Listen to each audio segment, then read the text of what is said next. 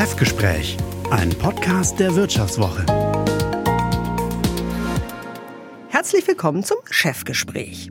Wobei, so ein richtiges Chefgespräch, wie Sie es bislang kannten, ist dies hier gar nicht. Das liegt zum einen daran, dass mir gegenüber in unserem Podcaststudio in Düsseldorf diesmal kein Chef gegenüber sitzt, also kein Familienunternehmer, auch keine Spitzenökonomen, sondern mein Kollege Konrad Fischer. Hallo. Denn diesmal soll es um etwas anderes gehen als sonst. Wir wollen Ihnen, liebe Hörer und Hörerinnen, einen Ausblick auf das neue Chefgespräch geben, wie Sie es bald kennenlernen dürfen. Denn wir haben diesen Podcast ein bisschen verändert. Mein Name ist Marinia Bernau, ich leite bei der Wirtschaftswoche das Ressort Management und Karriere und wenn Sie im vergangenen Jahr ab und an ins Chefgespräch reingehört haben, dann kennen Sie mich als Host dieses Podcasts. Und wen Sie nun kennenlernen dürfen, das ist mein neuer Co-Host. Konrad. Ja, das sollte ich mich auch mal kurz vorstellen wahrscheinlich. Also Wäre nicht schlecht. wie Varinia bin ich äh, Ressortleiter bei der Wirtschaftswoche für das Ressort Unternehmen und Technologie.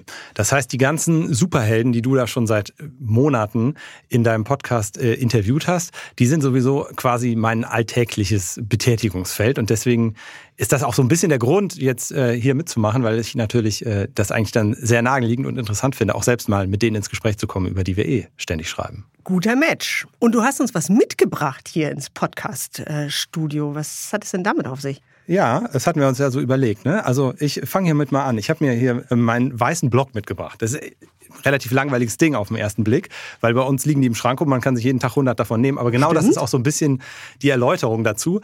Ich habe mir vor ein paar Jahren mal vorgenommen, mich so komplett auf digital umzustellen und einfach nichts mehr auszudrucken, kein Papier mehr mit mir rumzuschleppen. Und das hat eigentlich auch funktioniert, bis auf diesen Block. Das ist einfach, merke ich, so einen Alltagsgegenstand, ohne den komme ich nicht aus. Der hat dann auch meistens hier unten an der Ecke so einen, so einen Kaffeefleck. Ja, da ist auch so ein Fettfleck drauf. Da war Aber- nicht nur Kaffee, sondern auch Kekse ja, aber dabei. das ist ein interessantes, das ist immer an der gleichen Stelle. Und deswegen bringt man die auch durcheinander. Also manchmal nehme ich mir den Block und denke mir, so, jetzt mache ich da weiter, wo ich gestern war und dann steht da was völlig anderes, weil das ist der falsche Block. Aber das ist so ein Ding, ohne das kann ich nicht in meinem Arbeitsleben. Aber du hast ja da auch irgendeinen Quatsch mitgebracht, ne?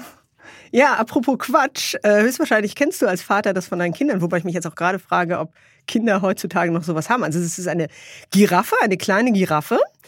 Und äh, da kann man unten mit dem Daumen so draufdrücken und dann fällt sie in sich zusammen. Und wenn man den Daumen loslässt, dann schnellt sie wieder in Form, ganz aufrecht. Ähm, Ja, Technik, die Ja. begeistert. Aber wa- was willst du damit denn jetzt?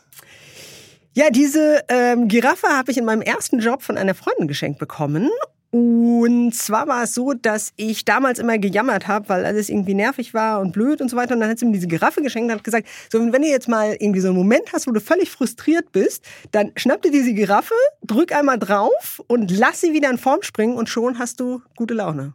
Dann sollten wir jetzt vielleicht nicht in die Details gehen, was jetzt genau dein erster Job war, sondern besser darüber sprechen, was das mit diesen Dingen auf sich hat. Genau, ja, das ist eben ein neues Element in unserem äh, Podcast. Wir nennen es Chefsache. und wir bitten eben unsere Gäste, so einen Gegenstand mitzubringen, um dann mit ihnen ins Gespräch zu kommen, was das eigentlich über sie, über ihren Arbeitsalltag, über ihre Karriere, über ihren Werdegang so aussagt. Genau, und das eine so von drei, vier kleinen Sachen, die wir ein bisschen anders machen wollen bei dem Podcast. Keine Sorge, ist natürlich trotzdem noch so, das Wichtigste ist und soll der Gesprächspartner bleiben. Aber wir wollen auch zum Beispiel Stimmen von unseren Kollegen ein bisschen einbinden, die sich dann über den Gesprächspartner äußern. Ganz am Ende des Gesprächs wird so ein paar knallharte Abschlussfragen geben, mit denen wir dann unsere Gäste malträtieren werden. Ja, vielleicht so ein bisschen Oder Kitzeln. pieksen. Ja, okay, okay, okay. Wir wollen hier natürlich niemanden malträtieren, aber wir wollen auch bei der Wahl unserer Gäste in Zukunft noch ein bisschen strenger sein und uns wirklich mit Chefs und Chefinnen, also mit Menschen aus der Wirtschaftswelt unterhalten, denn das ist etwas, was Sie, liebe Hörer und Hörerinnen, uns immer mal wieder haben wissen lassen, dass Sie genau das an unserem Podcast schätzen und dass Sie beispielsweise an Politik weniger interessiert sind. Konrad, wer steht denn auf deiner Gästeliste ganz oben? Also als erstes treffe ich äh, Georgia Neder von äh, Otto Bock, dem Prothesenhersteller. Die ist vor allem deswegen ganz interessant, weil 2024 für die das absolut wichtige Jahr ist, denn da sind nicht nur Olympische Spiele, sondern auch Paralympics. Das ist dann ja quasi sowas wie so eine Art Leistungsschau der Prothesenhersteller. Das ist also deswegen sehr, sehr wichtig für die. Und danach treffe ich Jürgen Reinhardt, das, Reinhardt, sorry, das ist der Chef von SMA Solar. Ähm, den Namen kennt jetzt vielleicht nicht jeder, aber es ist eigentlich ein super wichtiges und auch äh, relativ großes äh, Unternehmen, eigentlich so das erfolgreichste äh, der deutschen Solarbranche, was irgendwie diese ganzen Stürme der vergangenen 20 Jahre überlebt hat, während alle anderen drumherum pleite gegangen sind. Erstaunlich, ja. Da bin ich mal gespannt, wer das geschafft hat. Ja, und äh, wen hast du dann da so auf der Liste? Ich darf gleich zu Beginn Norman Goldberg, den Chef von TESA, im Chefgespräch begrüßen und Maximilian Böck, das ist der Chef von Marco Polo. Und ich hoffe natürlich, dass die jetzt nicht nur Klebestreifen und Klamotten als Chefsache mit zur Aufnahme bringen. Ja, obwohl Klamotten wären ja nicht so schlecht, ne? Ja, das, aber sagen die wirklich was? Obwohl, ich hatte schon eine Aufnahme mit Bodo Jansen im Friesland und der saß tatsächlich mit so einer Tasse Tee und so einem Norweger Pulli da. Äh, Norweger Pullis kenne ich, aber Bodo Jansen? Ja, der führt die Hotelkette Upstalboom. Ah ja, nee, dann ist ja alles klar. Hast du auch noch nicht gehört, ne? Weil du dich nämlich immer nur im Süden von Europas in deinen äh, Ferien herumtreibst. Und Upstalboom, die haben immerhin so 700 Ferienanlagen, vor allem im Norden Deutschlands, so an Ostsee- und Nordseeküste. Aber vor allem hat dieser Mann eine super spannende Lebensgeschichte. Er wurde nämlich mit Mitte 20 entführt. Später kam dann noch ein weiterer Schicksalsschlag hinzu. Sein Vater ist beim Flugzeugabsturz ums Leben gekommen und er ist dann in den elterlichen Betrieb eingestiegen, hat die Führung übernommen. Das lief so mittelgut. Er hat bei einer Mitarbeiterbefragung tatsächlich so ein vernichtendes Urteil erhalten auf die Frage, was bräuchten Sie, um Ihre Arbeit besser zu machen. Das ist also der Klassiker in diesen Feedbackbogen. Bekam er dann die Antwort, einen anderen Chef als Bodo Jansen.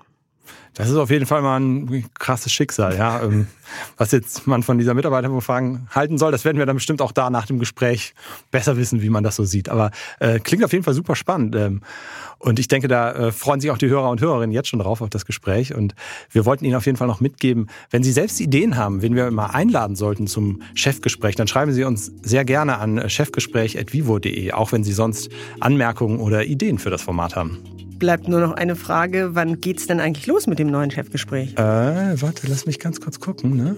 9. Februar geht's schon los. Überall, wo es Podcasts gibt.